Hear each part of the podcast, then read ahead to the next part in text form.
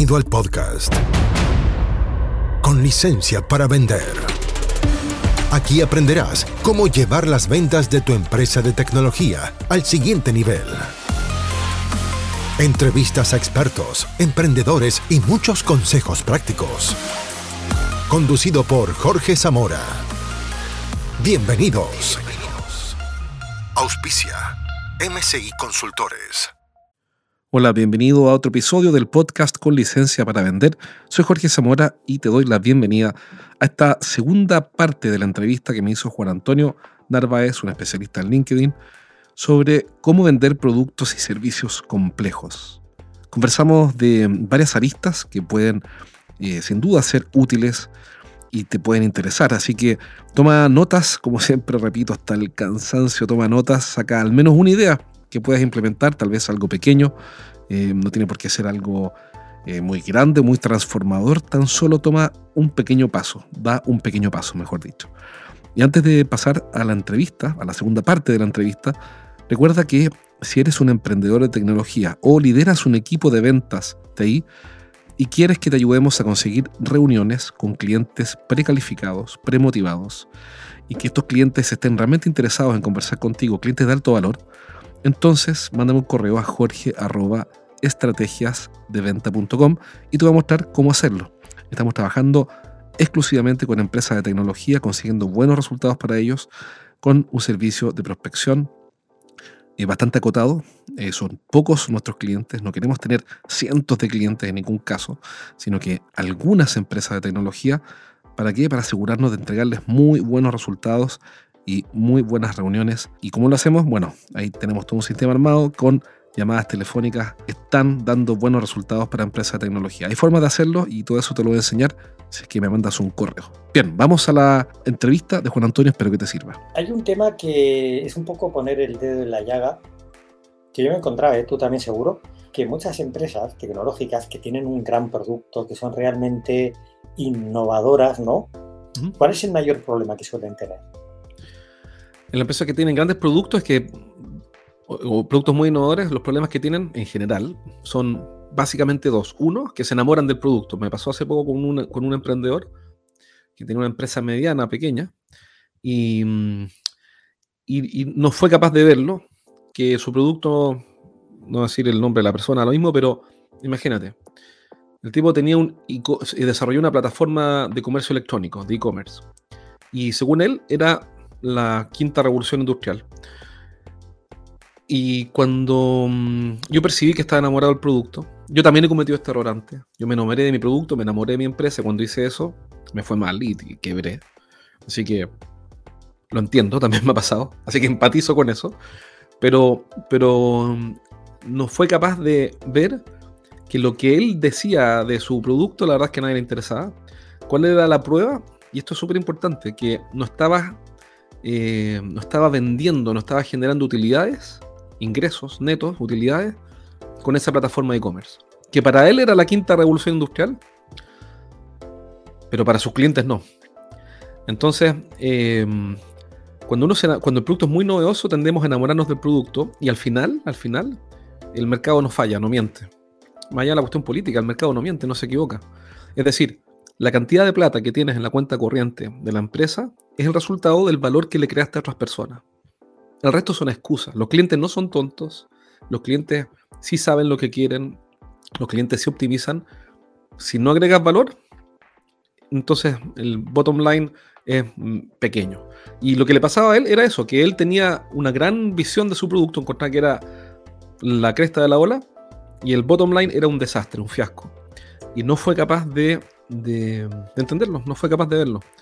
Y lo segundo es que cuando vendes algo innovador, por definición es algo que nadie entiende, porque es una innovación, entonces ¿cómo alguien podría entenderlo? Y ahí la dificultad está principalmente o consiste principalmente en educar, en enseñar a los clientes, no preguntarles, en decirles lo que necesitan, en educarlos. Porque como una innovación nadie la conoce. Vamos a un tema muy importante, evidentemente, que es el marketing de contenido, ¿no? Ser educar a tu cliente, ¿no? pero claro, por crear un marketing de contenido, por tener una presencia en una red social, tener tu newsletter, en LinkedIn, en tu página web. muchas veces los equipos de venta esperan que ya venga una venta hecha, ¿no? Que me vengan a comprar. ¿Qué le decimos? ¿Qué tiene que hacer el account manager en, este momento? ¿Qué hace el comercial? Déjame ver si entiendo la pregunta. La pregunta es que, ¿qué hacer en este momento respecto al marketing de contenido? Si es que eres el comercial de un equipo, algo así. Exacto, no, no. O sea, ¿cuál sería el rol realmente del account manager? Ah. Porque vamos, evidentemente, el marketing de contenidos lo que hace es educar. Tanto, cuidado, a la empresa de tecnología también como a al propio cliente, ¿no? Pero ¿cuál sería la parte del comercial? Uf, es una pregunta difícil, porque si somos rigoristas y exigentes, eh, hacer contenidos inexcusables. Pero claro, yo entiendo que estamos todos trabajando y estamos ocupados y tenemos mil cosas que hacer. Entonces, más, más o menos, ¿cuál es la, aproximación o la forma de abordar este desafío? Es hacer el producto mínimo viable. Pero, más que, pero más que hablar sobre marketing de contenido, esto digamos que a lo mejor hace marketing o un departamento de la empresa, ¿no? ¿Cuál sería el rol del comercial ante esta situación? Evidentemente, por mucho que hagamos un marketing de contenido, no, no, es que no van a venir a comprar. Exacto, exacto, no, te, entiendo perfecto. Eh, eh, más allá de quién haga el contenido, el punto es que el contenido hay que entregárselo a las personas correctas para, porque si no, no sirve de nada. Aquí voy, aquí, por ejemplo, supongamos que el departamento de marketing hacen un caso de éxito de cómo implementaron la tecnología o la solución X en tal empresa. Yo no puedo esperar que llueva, así como hacían los orígenes originarios de, no sé, en Latinoamérica quizá o en Norteamérica, que era la danza de la lluvia y esperar a que llueva, sino que el contenido hay que entregárselo en las manos a la persona correcta para que lo pueda consumir. ¿Por qué? Porque si no se lo entrego en las manos a las personas correctas, entonces no voy a generar ninguna reacción. Y luego de eso, tengo que acercarme a esas personas a conversar de ese contenido, a hablar de buena forma y con buena estrategia de ese contenido. Porque si no, porque si no, ok, se lo envío a las personas correctas, pero también, ¿qué voy a esperar? A que les mandé un newsletter, supongamos, ¿no? Un newsletter en LinkedIn de la empresa y se lo envío a tres clientes ideales. Yo no puedo esperar, sentarme a esperar a que me llamen, sino que lo que hago es ser proactivo, lo llamo y le digo, hola Juan Antonio, ¿cómo estás? Mira, te envié esto la semana pasada a tu correo, a tu, tu correo, eh, a tu dirección particular, física me refiero, o, por la bandeja del de, inbox de LinkedIn o como sea. Te envié esto, Juan Antonio, la semana pasada y quería saber qué te pareció, tu feedback, es algo que te interese, eh, qué te pareció el artículo. ¿Qué otro artículo te gustaría que escribiera? ¿Cuál es tu principal desafío? Pero genera una conversación, básicamente, sea lo que sea, lo que vendamos, sea tecnología o no, si son ventas a empresas y de productos o servicios que son complejos, de alto valor o de alta configuración, necesariamente voy a tener que conversar con alguien. Entonces el contenido me va a permitir comenzar conversaciones. Y eso tiene que ser intencionado, tiene que ser proactivo, directo. Yo no puedo esperar que alguien publicó, alguien de mi equipo publicó un contenido en LinkedIn y esperar a que suene el teléfono, porque me puedo morir de viejo esperando que suene el teléfono aquí por un contenido que alguien publicó. Yo te diría que es uno de los grandes errores que, como, el marketing de contenido le, le da pases, en el, como en el fútbol, le da pases a los jugadores, pero los jugadores tienen que meter los goles, porque si no van a meter los goles, bueno, no sé qué hacen ahí hay mucho mito con el marketing de contenidos. Con, o sea, digamos que es cierto para ciertas cosas que el marketing de contenidos podría ser suficiente, pero no tiene sentido esperar. Esperar no tiene sentido. Yo prefiero vender rápido que vender lento, vender ahora que vender mañana y vender siempre que vender a veces. No sé si tu pregunta iba un poco en esa línea. Perfectamente. Eh, ¿Le das mucha importancia a cómo se posiciona antes, incluso de una entrevista, ¿no? de una reunión? El vendedor ante su cliente. No, sin duda, sin duda, porque ahí está, es un gran punto ese. y, y vinculémoslo, vinculémoslo con el marketing de contenidos. Si es que tú tienes, por ejemplo, un newsletter, vamos a suponer lo siguiente. Hay una función que activamos contigo, que esto lo hemos aprendido contigo, que ha sido eh, realmente una muy buena experiencia, eh, trabajar con tu apoyo. El LinkedIn habilitó una, una función que son las páginas de servicios que se asocian a tu perfil personal. Entonces, siguiendo tus indicaciones, nosotros habilitamos esa función y le pedimos a 20 clientes que nos dejaran sus calificaciones. Y esos 20 clientes ya dejaron sus calificaciones. Obviamente les pedimos, oye, mira, ¿sabes qué? Te llamo para que, por favor, nos califiques. Y las calificaciones fueron bastante buenas. Esa URL que está en LinkedIn, es, es un link, esa URL que tiene 20 calificaciones de clientes, yo tengo la opción de mostrarla antes de la reunión que voy a tener con un cliente o, durante la reunión. ¿Cuál es la mejor posición? el mejor posicionamiento. El mejor posicionamiento se logra antes de la reunión. Entonces, por ejemplo, si yo voy a tener una reunión contigo el lunes, supongamos, y quedan varios días, entonces te mando por WhatsApp un audio, por ejemplo, que diga, hola Juan Antonio, soy Jorge, mira, tenemos una reunión este lunes a las 3 de la tarde, y así que te llamo para, te mando este audio para confirmar que está todo en orden y te dejo acá un link con 20 calificaciones que han hecho de nosotros diferentes clientes eh, en LinkedIn. Eh, por favor, revísalo y cuéntame qué te parece y nos vemos el lunes. Ese posicionamiento previo a la reunión lo que hace es facilitar esa ventana de contacto que voy a tener en la reunión cara a cara con el cliente que va a durar, qué sé yo, 45 minutos aproximadamente, donde voy a, voy a hacerlo mucho más eficiente porque voy a despejar los obstáculos de credibilidad que van a ver, van a aparecer en esa reunión. Los despejo antes. O si tengo un libro, se lo envío antes. Si tengo un podcast, le digo, mira, lo mismo, el equivalente con un podcast. Si tengo una carta, supongamos que no tienes ni un podcast, ni la página de servicios habilitada, ni, ni un libro, ni nada, pero le pides una carta de recomendación. Ojo que esto es muy retro, retro así de los años 70. Una carta de recomendación a un cliente feliz. Que yo lo hice, ¿eh? lo he hecho un montón de veces. Y la mayoría de la gente acepta. Mientras no lo publiques en Internet, sobre todo si son grandes corporaciones, te van a pedir que no lo publiques en Internet porque, claro, estarían usando la marca de una corporación de forma pública. Y se la envías para que tu cliente eh, la modifique, la edite, la cambie, le borre cosas y la, la imprime, la firme, te la manda escaneada. Ahora ya tienes un PDF con una carta de recomendación de un cliente similar con el que te vas a reunir, al que te vas a reunir el, lunes. Bueno, entonces ahora le mando por PDF, por eh, este PDF por WhatsApp. Hola Juan Antonio, ¿cómo estás? Soy Jorge Zamora, tenemos una reunión agendada para este lunes a las 3. Mira, te mando este audio solamente para hacerte llegar una carta de recomendación de una empresa con la que trabajamos en un proyecto similar al que me comentaste tú. Así que te la paso por WhatsApp y cuéntame qué te parece. Nos vemos el lunes. Estás creando posicionamiento previo a la reunión. ¿Para qué? Para que la duda que todos tenemos cuando contratamos a alguien, y una duda es, esa duda es, bueno, ¿qué pasa si esto falla? ¿Cuál es el verdadero costo oculto? ¿Cuál es el riesgo? ¿Cuál es el riesgo de contratar a Juan Antonio, contratar a Jorge, a Carlos, a Mario, a Francisco? ¿Cuál es el riesgo para que esa pregunta esté despejada antes y yo en la reunión pueda dedicarme a otras cosas? Enlazando con la pregunta anterior, bueno, todo esto está muy bien, pero oye, un comercial cuando se enfrenta a una situación, cada caso es un caso único, ¿no? ¿Cómo lo puede resolver? Tendría que tener como una especie de, guía, ¿no? Mira, es que ahí está el asunto. son visiones de las cosas. Yo no, no quiero imponer mi visión, pero bueno, esta es la visión que tengo. Yo no creo en los casos únicos. O sea, yo creo que para todo hay una receta y todas las recetas hay que saber violarlas. Es decir, Em, por ejemplo, si es que yo quiero que un equipo de ventas tenga buen resultado, tengo que tener mi receta. ¿Para qué? Para que a ese equipo le vaya bien. Es decir, la parte 1, 2, 3, 4, donde cada pieza de la reunión con un cliente está previamente definida, ya la hicimos, la acordamos, la trabajamos al detalle, qué, qué decir, qué no decir. Sin embargo, en la realidad, cada caso es único.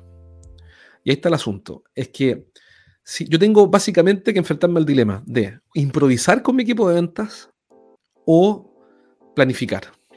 Y no, tienes cómo resolver, o sea, no tienes cómo salir de ese dilema. Es como decir, me quiero ir de vacaciones. Bueno, o planificas las vacaciones o las improvisas. Pero fíjate, cuando se trata de planificar las vacaciones, todo el mundo sabe y estamos todos de acuerdo en que hay que planificar las vacaciones al detalle.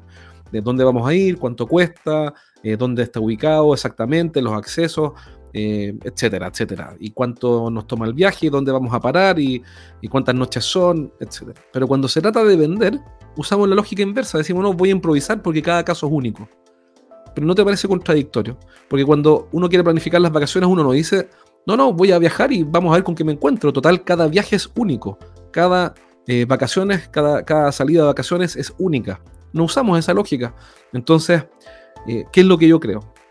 y en lo que veo y todavía me hace mucho sentido, que aquí hay que planificar todo el proceso de venta, parte por parte, qué diapositivas mostrar, cuánto dura la presentación, qué cosas tengo que decir, con quién tengo que hablar, qué hacer en este caso, qué hacer en este otro caso, qué preguntas usar, qué información entregar al detalle.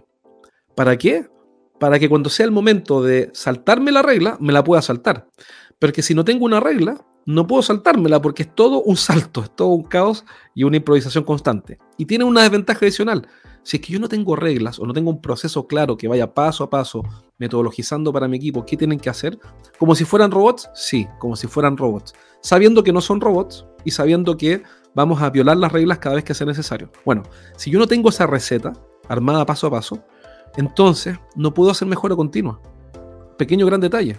Si yo no tengo metodologizado cómo hago la reunión 1 con mi cliente, cuánto dura mi presentación, qué digo, qué no digo, cómo hago la transición a la investigación, cómo investigo, qué pregunto, qué muestro, cómo desafío al cliente, etcétera.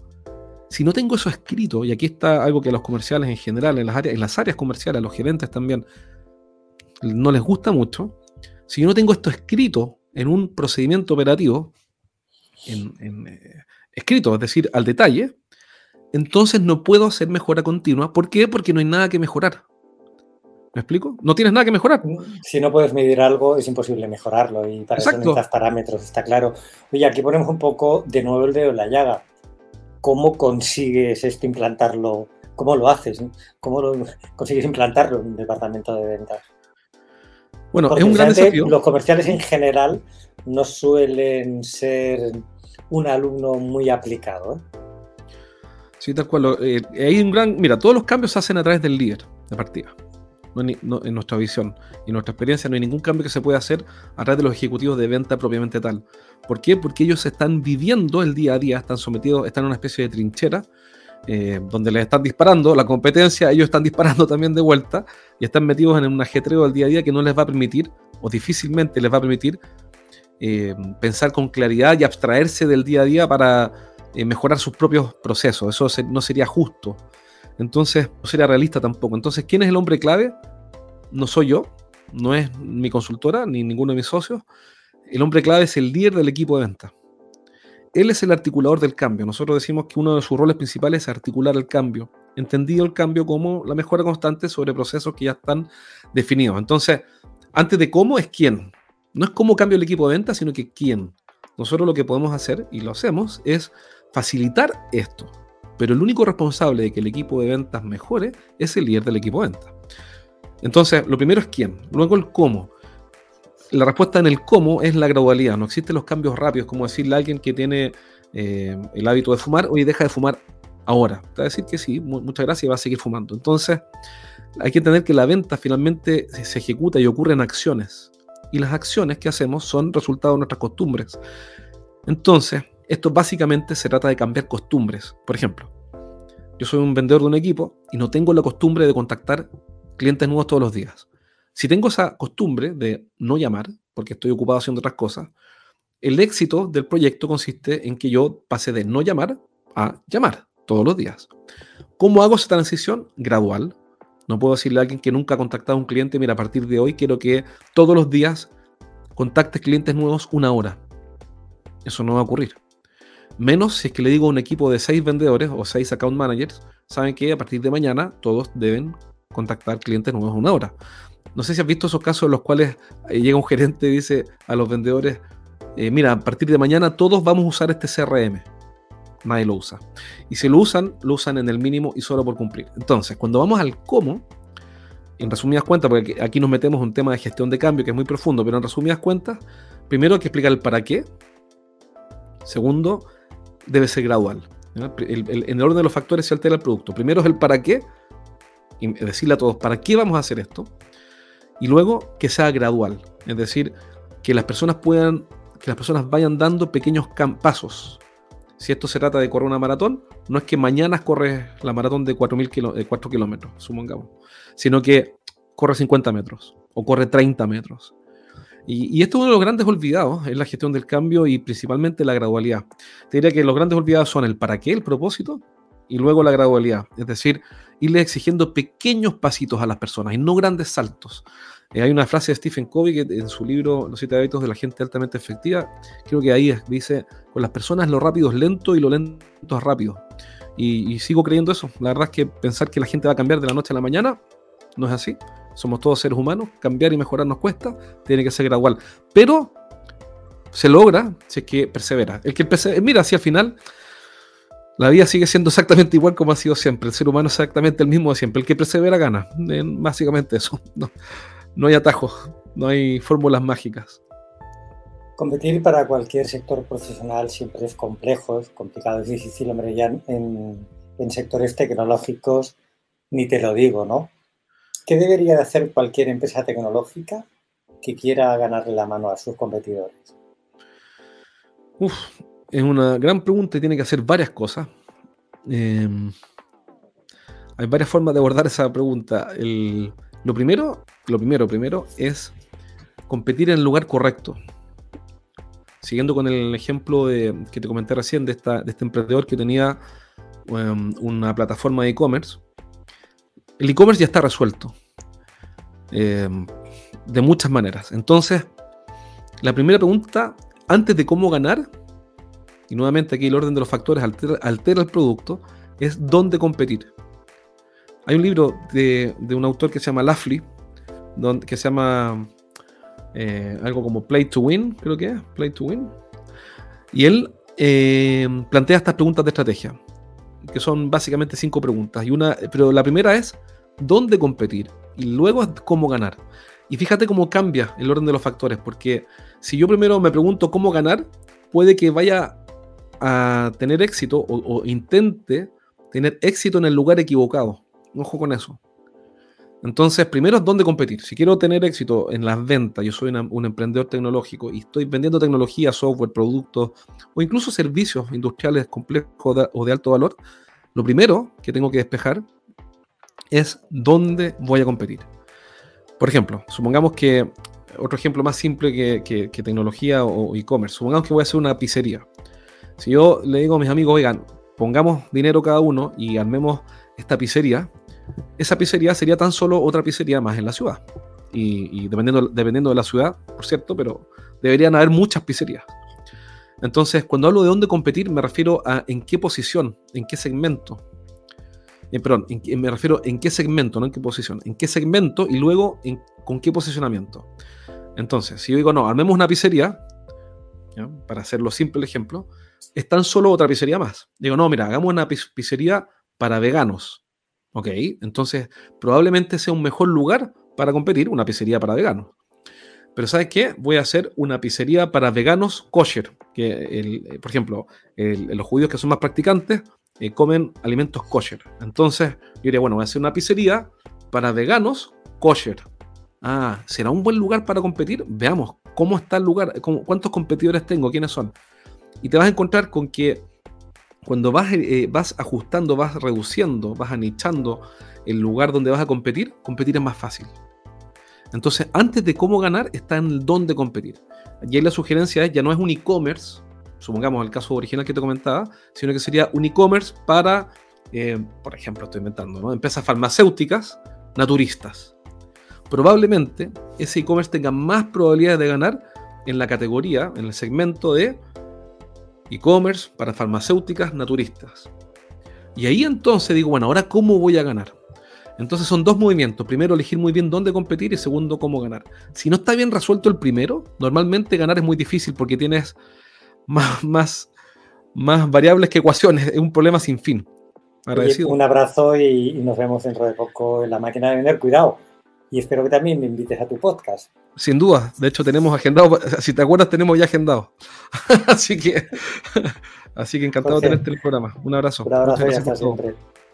Bien, esta fue la entrevista de Juan Antonio Narváez, un especialista en LinkedIn con quien he trabajado en diferentes proyectos con muy buenos resultados también que se reducen finalmente en conseguir reuniones con clientes calificados usando LinkedIn y después, obviamente, ayudando a nuestros clientes a cerrar, convertir esas reuniones en cierres, en ventas.